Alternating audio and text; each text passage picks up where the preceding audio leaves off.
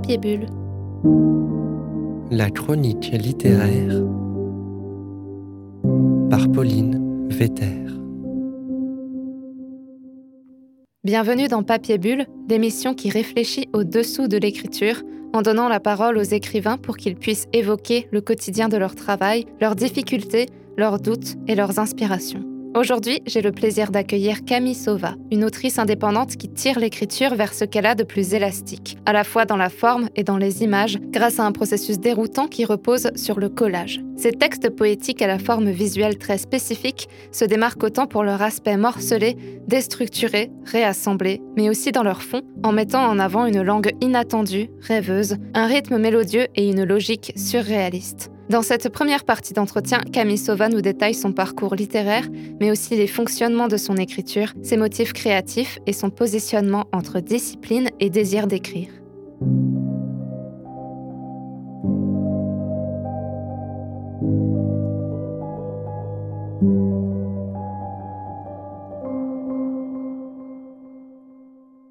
Bonjour Camille Sauva. Bonjour.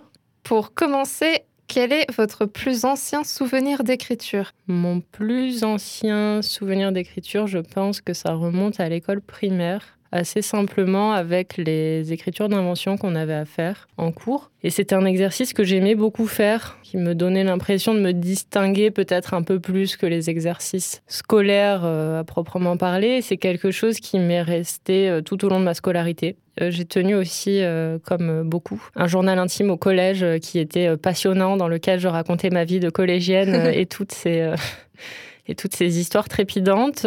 Et euh, donc ça aussi, je l'ai poursuivi jusqu'au lycée. Mais l'écriture vraiment créative ou à vocation littéraire, même si c'était dans un premier temps euh, très euh, fragmentaire, très lyrique, tout ce qu'une écriture de, de, jeunesse, des premiers écrits peuvent avoir peut-être parfois de presque ridicule, c'est venu un petit peu plus tardivement à la fac, je pense des premières tentatives vraiment d'écriture, de me projeter peut-être plus véritablement dans quelque chose de créatif.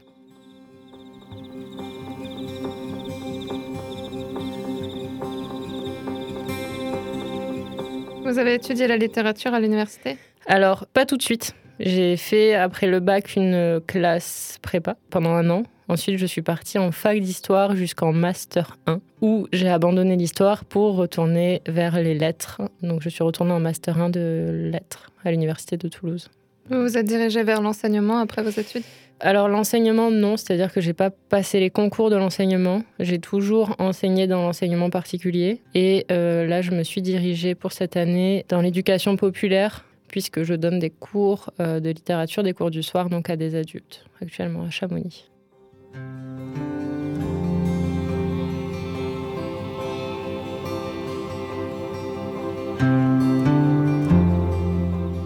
Comment vous en êtes venu à faire de la poésie? Et plus particulièrement des collages pour écrire vos textes euh, La poésie est venue assez naturellement comme la continuation finalement de euh, mes journaux intimes, une forme un, peu plus lyrique, un peu plus poussée dans euh, l'évocation de mes sentiments, mais voilà, ma vie, disons. Et le collage est venu complètement par hasard. J'ai commencé, euh, c'était il y a assez longtemps, il y a trois ou quatre ans peut-être, à, je faisais du collage plastique, euh, mais sans grandes ambitions. Là encore, c'était un, reste de mes journaux d'ado où je collais plein de choses dedans, où je faisais comme ça des patchwork. Et j'ai commencé à coller des mots les uns à côté des autres en me disant mais tiens ça ressemble un petit peu à un poème et euh, de fil en aiguille j'ai commencé à, vraiment me spécialiser on va dire dans, mhm. dans ce type là d'écriture.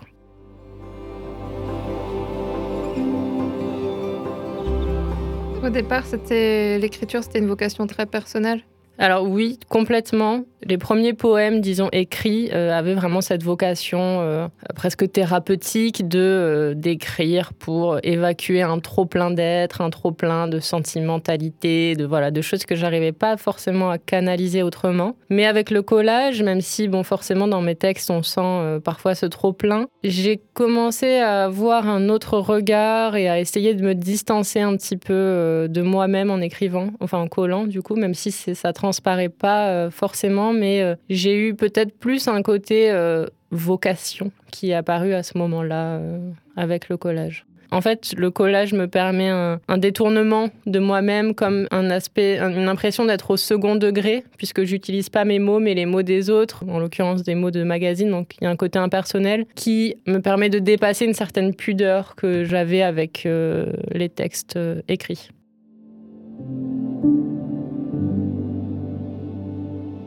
Donc vous dites euh, coller plutôt que écrire. Est-ce que c'est une, grosse différence? Au niveau du processus, oui. Le fait de passer par le collage euh, change tout. Je le vois quand j'écris et je me lamente parfois de ne plus écrire vraiment, euh, mais ça, change complètement mon rapport à la création, à la composition. Mais, euh, mais c'est un processus différent. On n'utilise pas ces mots. Donc si on veut parler d'une chose en particulier, on n'a pas cette capacité. Forcément, si j'ai envie d'écrire, je ne sais pas, un poème sur l'amour, euh, j'ai pas forcément les mots adéquats devant moi. Ça demande d'établir parfois un certain corpus. On va parfois utiliser un certain type de magazine, par exemple, un certain de texte, et donc euh, va en découler un certain type de vocabulaire, un certain type de mots qui vont revenir. Parfois, euh, voilà, je vais m'arracher les cheveux parce que j'ai besoin d'un connecteur, euh, d'un mais, d'un donc, et que je ne le trouve pas, et que je vais tourner les pages sans cesse.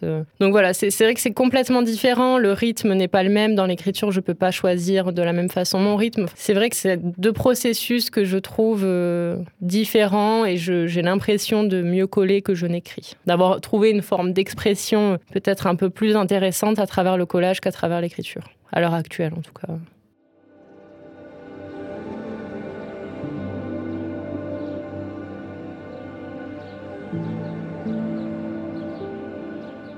Est-ce que vous avez des mentors dans, dans l'écriture? Alors des mentors, je sais pas, pas forcément des auteurs auxquels j'aimerais ressembler, mais des auteurs qui ont durablement influencé mon rapport, que ce soit à la lecture ou à l'écriture, oui, euh, D'abord, j'ai été très influencée par des romanciers, notamment par leur onirisme, un rapport au rêve. Donc, euh, je pense par exemple à Kundera, sur lequel j'ai fait mon, mémoire en master de lettres. Euh, Boris Vian aussi, que j'aime beaucoup, euh, qui a un rapport voilà, à l'onirisme très particulier. Italo Calvino, que j'ai découvert peut-être un tout petit peu plus tardivement, mais voilà, dont, j'adule le, le, style, l'écriture, l'univers. Au niveau poétique, finalement, peut-être un peu dans la même lignée, mais de façon façon un peu plus, euh, un peu plus sombre. Je pense à Michaud, qui est de loin mon poète préféré, qui a un univers euh, extrêmement sombre, mais toujours abordé avec le détour du rêve qui lui permet d'être euh, extrêmement percutant, extrêmement puissant, et Prévert aussi, qui a voilà une espèce de fluidité. Voilà, on est toujours dans des auteurs assez assez oniriques, assez proches, assez proches du rêve, et peut-être en dernier Pizarnik, qui est une poète dont j'admire l'écriture et qui m'influence beaucoup. Et j'aimerais avoir euh, la puissance et sa concision.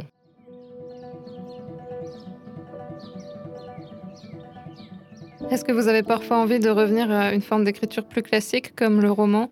Alors euh, déjà, il faudrait que j'arrive à écrire un poème sans, passer par le, biais du collage. Et peut-être que à ce moment-là, je me poserai la question du roman. Mais c'est vrai que je, pense aussi qu'il y a une question de... Peut-être qu'on reparlera de cette question de discipline de travail, mais le roman implique certainement un autre rapport au temps que le poème qui peut être cadré dans le temps. Et le roman me fait très peur en ce sens-là, qu'il implique beaucoup de travail et de longues heures passées euh, derrière son ordinateur. Je dis pas que le poème n'implique pas ça aussi, mais disons que c'est... On peut faire un poème poème s'est clôturé dans le temps alors qu'un roman doit forcément s'étaler euh, sur des mois et c'est quelque chose qui m'effraie mais forcément oui c'est une sorte d'idéal lointain mais euh, un jour peut-être.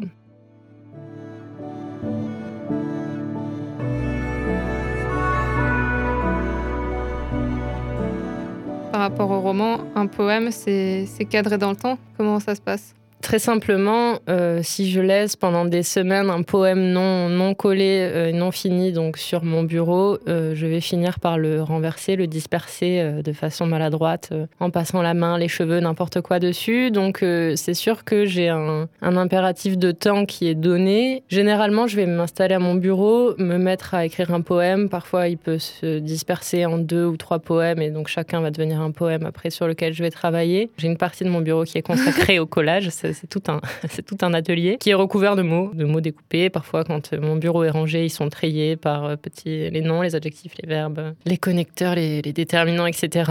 Et donc, bah, je vais m'y installer, commencer un poème, et ça peut me prendre entre, entre 5 et 10 heures. Donc, il peut y avoir la nuit au milieu. Souvent, quand j'en commence un, il va me rester dans la tête, et tant qu'il tant qu'il n'a pas trouvé sa forme, je vais y revenir. Donc, ça peut s'étaler sur 2-3 jours. Et comment est-ce que vous lancez la machine? Alors parfois, j'en ai besoin. Je sens qu'il y a quelque chose en moi qui a besoin de parler, à mm. défaut de pouvoir s'exprimer autrement. Donc ça va passer par euh, le collage. Et d'autres fois, je n'ai pas envie. Mais je me dis, ça fait longtemps. Quand ça fait plus d'une semaine que je ne me suis pas installée euh, sur mon bureau, je me dis, bon, il serait peut-être temps de s'y mettre et je vais y aller un petit peu à reculons. J'essaye. Et puis voilà, il y a quelque chose que j'aime beaucoup dans le collage qui est cet aspect ludique. Et on, peut très vite être pris euh, dans une sorte d'engrenage où on va trouver deux associations intéressantes de mots qui, s'associent bien, une phrase, une action, peu importe, et on va étoffer, étoffer, étoffer jusqu'à parfois aller en poème. Finalement, à l'inverse de l'écriture qui peut vite tourner au ressassement, en tout cas chez moi, voilà, là il y a quelque chose où je vais m'absorber dans les mots, dans les faire s'associer, dans les faire se rencontrer.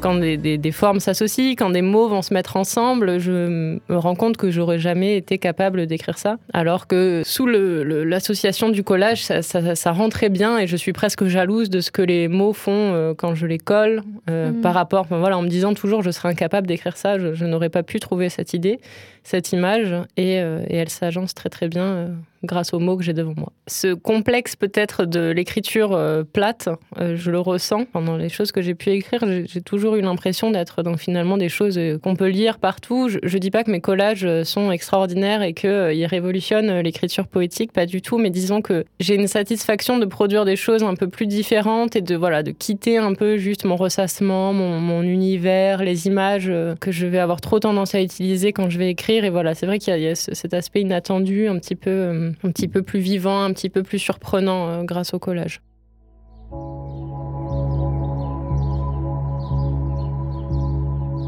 Et souvent, les auteurs disent que pour écrire, il faut voler du temps sur la vie. Et comment l'écriture trouve sa place dans votre quotidien? Alors, L'année dernière, donc, je travaillais dans une école et c'est vrai que c'était assez compliqué avec le rythme, avec la fatigue, avec les enfants. C'est vrai que c'est très compliqué de trouver euh, du temps pour ça, du temps de, cerveau disponible euh, à bon escient.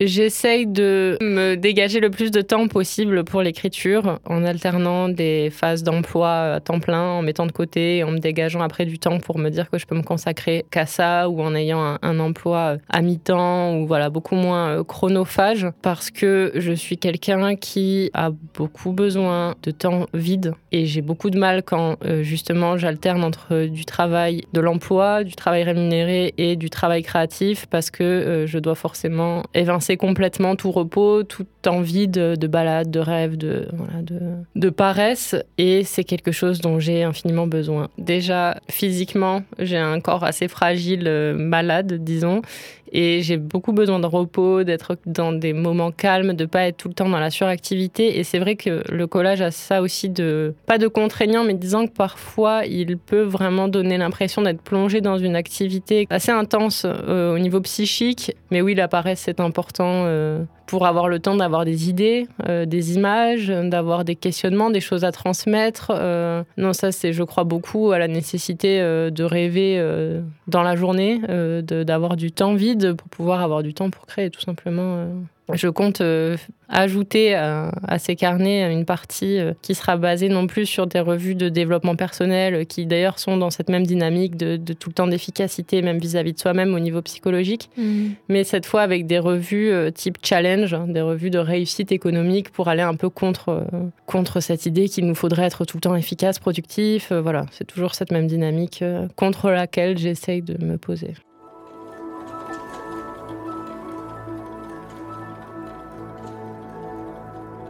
Dans le choix des magazines, ça commence euh, là déjà, en fait, euh, quand vous commencez à réfléchir à vos textes pas toujours, parfois euh, certaines séries ou même certains poèmes ont été composés juste. En fait, ça a commencé aussi parce que ma mère collectionne, d'ailleurs, elle est très fâchée que je lui envole, mais des, des, magazines, que ce soit des géos ou des sciences à venir, ça a commencé à partir de ces collections dans lesquelles j'allais piquer des numéros.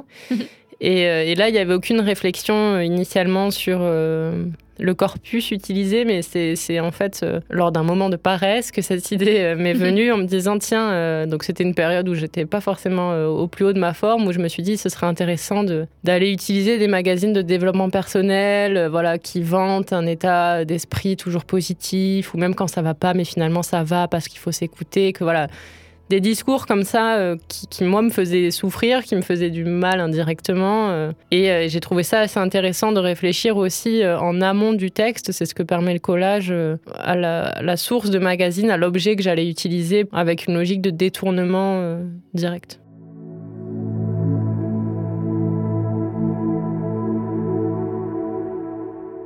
Vous postez des textes sur les réseaux sociaux aussi?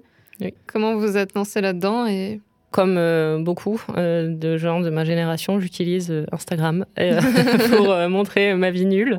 Et, et j'ai eu l'idée de commencer à publier des premiers collages, mais j'étais même pas forcément dans une dynamique très disons que je n'avais pas encore d'ambition de conquérir le milieu littéraire, mais euh, je trouvais que l'aspect plastique des collages, enfin des poèmes collés, euh, se prêtait plutôt bien à une publication numérique, puisqu'il y a des couleurs, euh, les typographies sont différentes, et c'était un moyen de partager tout simplement ce que je faisais, ce que je créais. Et c'est vrai que ça m'a permis beaucoup de choses, de rencontrer des gens très intéressants, bah, d'être contacté euh, comme pour euh, aujourd'hui, et de pouvoir diffuser mes carnets. Donc euh, non, c'est vraiment le très bon aspect des réseaux sociaux. En fait, c'est quelque chose qui se fait finalement beaucoup dans tous les autres domaines créatifs. C'est-à-dire, par exemple, le milieu de l'illustration passe énormément par Instagram. Euh, voilà, on a beaucoup de créateurs qui passent par ces domaines-là. Et la littérature a ça peut-être de sacré et du coup euh, d'un petit peu écrasant qui fait qu'elle euh, elle ne chercherait pas à se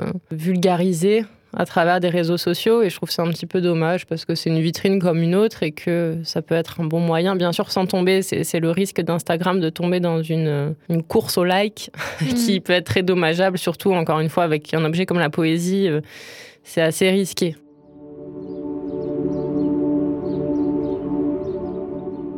Il me semble que vous travaillez sur plusieurs projets. Vous réalisez aussi un dispositif de collage dans la rue. Oui, j'ai toujours des collages du coup euh, à coller dans mon sac, mais c'est vrai que j'y pense peu. mais euh, oui, c'était un moyen aussi de hum, travailler dans une nouvelle direction. Et mais c'est vrai que c'est pas quelque chose que j'ai beaucoup abouti euh, pour le moment, mais je trouvais ça sympa de hum, d'investir la rue euh, qui est saturé de publicité, saturé de, que sais-je, de panneaux, de, et de s'approprier comme ça un espace euh, de façon anonyme sans chercher à revendiquer quoi que ce soit, mais euh, pour aller mettre un petit peu de poésie dans les rues.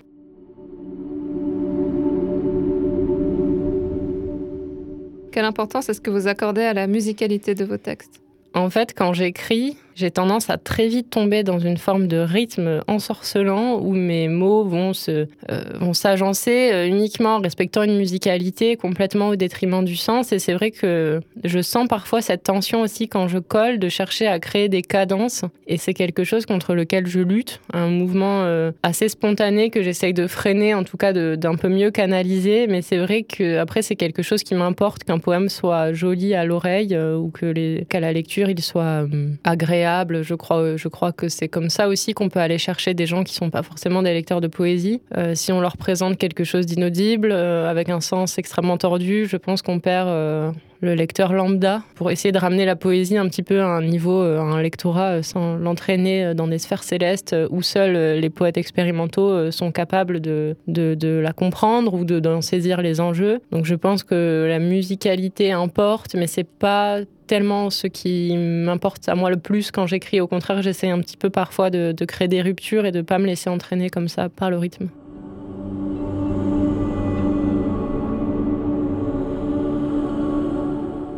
Quand est-ce que vous décidez qu'une phrase ou qu'un fragment est terminé? Est-ce que vous sauriez essayer de l'expliquer? Alors ça relève de la satisfaction, du sentiment, euh, un petit peu euh, le travail bien fait.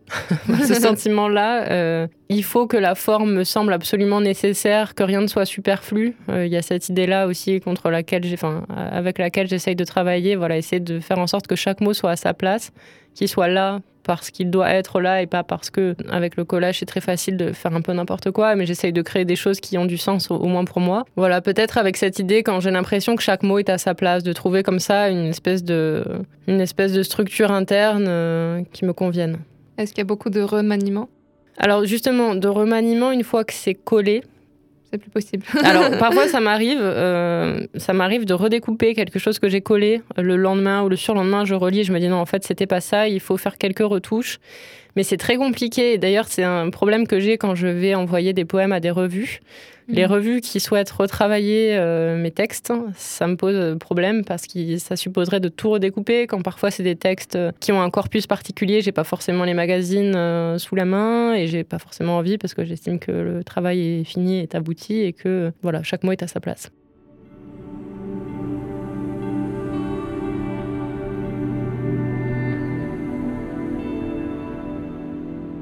Est-ce que vous aimeriez donner un conseil euh, d'écriture ou du coup de collage? Hum, je sais pas trop. C'est peut-être euh, ce qui compte le plus, je pense, c'est une satisfaction personnelle, vraiment de d'écrire jusqu'à trouver quelque chose qui réponde à un souhait, qui réponde à voilà, et, qu'on puisse lire en se disant bon, mais c'est pas trop mal. Euh, c'est peut-être pas le poème de l'année ni du siècle, mais euh, j'ai l'impression d'avoir transmis quelque chose qui me semblait intéressant ou important, ou donc peut-être une, sorte de persévérance et puis de prendre du plaisir aussi, de, que la création soit un exutoire.